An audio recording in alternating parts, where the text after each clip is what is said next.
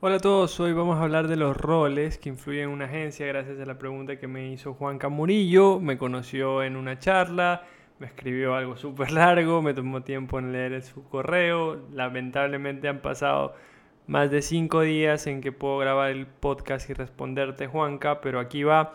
Vamos con todo en este episodio de cómo formar tu propia estructura digital. Bienvenidos a mi pequeño negocio online un espacio donde se proveen tips y estrategias para pequeños emprendedores que quieren incursionar en el famoso mundo digital. Empieza hoy a enriquecer tu conocimiento junto a Sebas Luzu, un emprendedor que practica lo que predica y cuya más grande motivación es ayudar a los demás. Bueno, antes que nada, Juanca, te felicito. Juanca me dijo que es muy agotador hacer lo que está haciendo él como freelancer.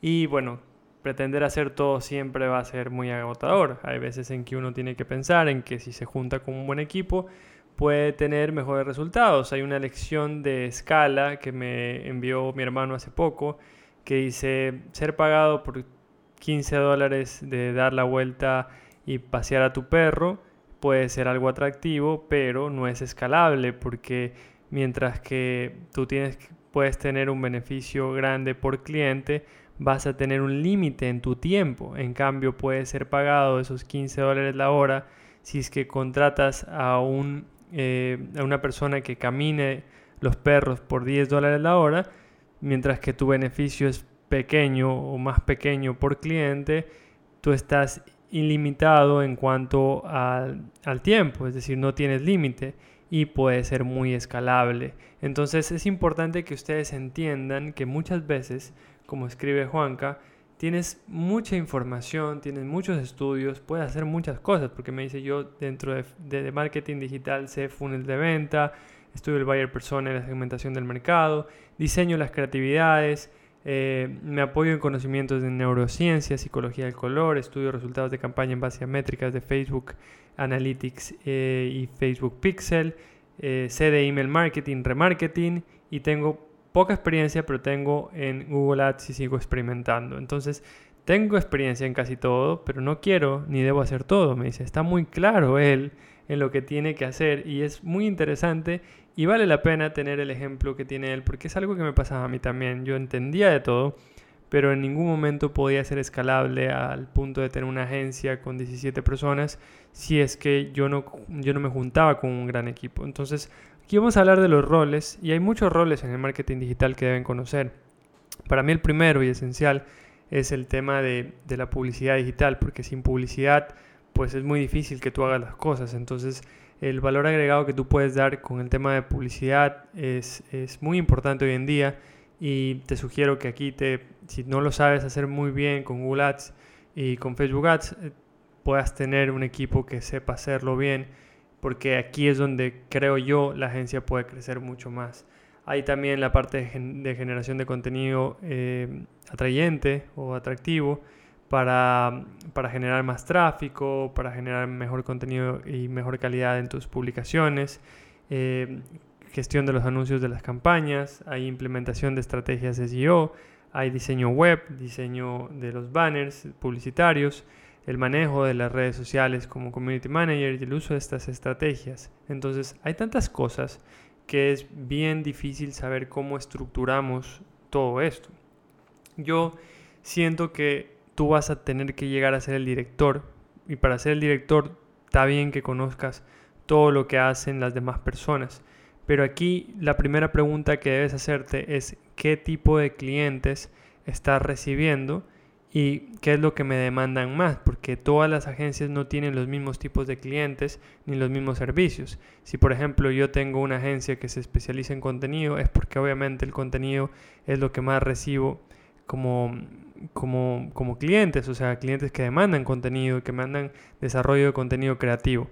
Si me explico, también tenemos clientes que demandan publicidad, que es lo que te decía que hoy en día está muy demandado. Tenemos clientes que demandan de, diseño y desarrollo web, de optimización web y SEO.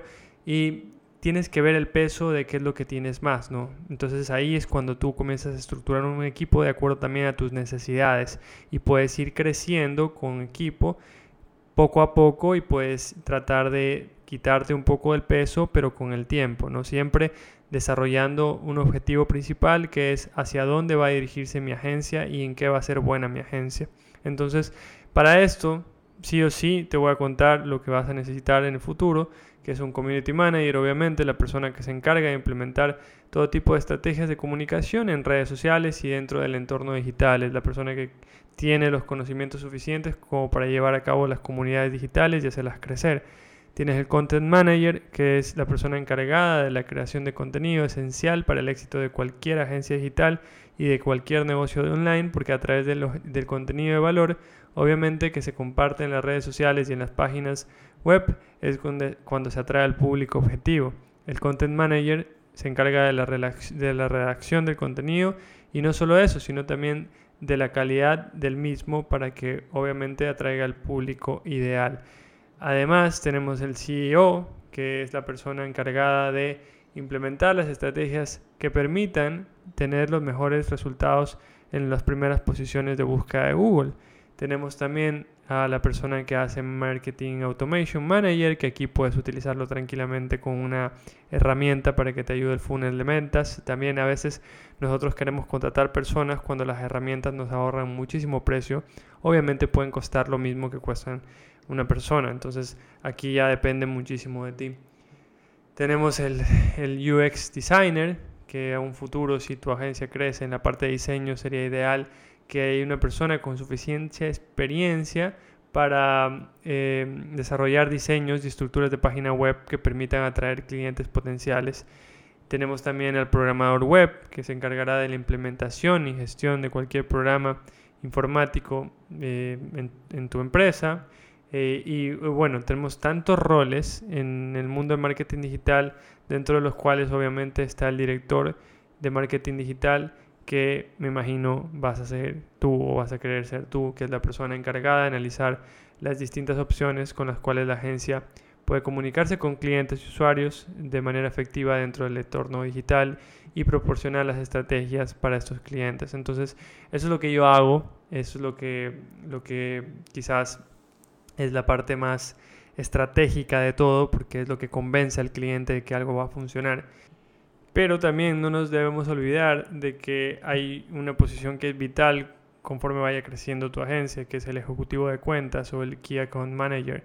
Esa persona se encarga de conocer qué es lo que quiere el cliente y administrar las cuentas de la agencia para que cumplan y se aseguren de una buena relación y comunicación con los clientes, que es lo que falla en la mayoría de las agencias.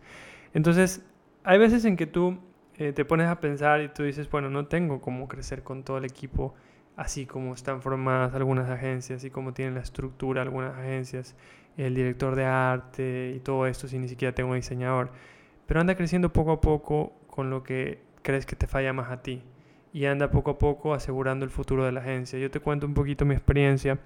Yo comencé con una persona que era un diseñador. Eh, éramos Steven, yo y el diseñador. Steven sabe web, yo todo lo que es estrategia digital y el diseñador, pero obviamente a mí me tocaba hacer community management también, me tocaba hacer publicidad, me tocaba hacer muchas más cosas. Eh, y a Steven también otras cosas que quizás no le correspondían como un puesto en sí. ¿Ya? Pero vas creciendo con el tiempo y vas aprendiendo de lo que te falla, de también lo que los clientes van necesitando en tu agencia. Entonces, quizás tu agencia se enfoque en diseño más que en publicidad y yo te esté cometiendo un error al decirte, no es que necesitas a alguien que sepa publicidad y necesitas formar un equipo como lo tengo yo en este momento.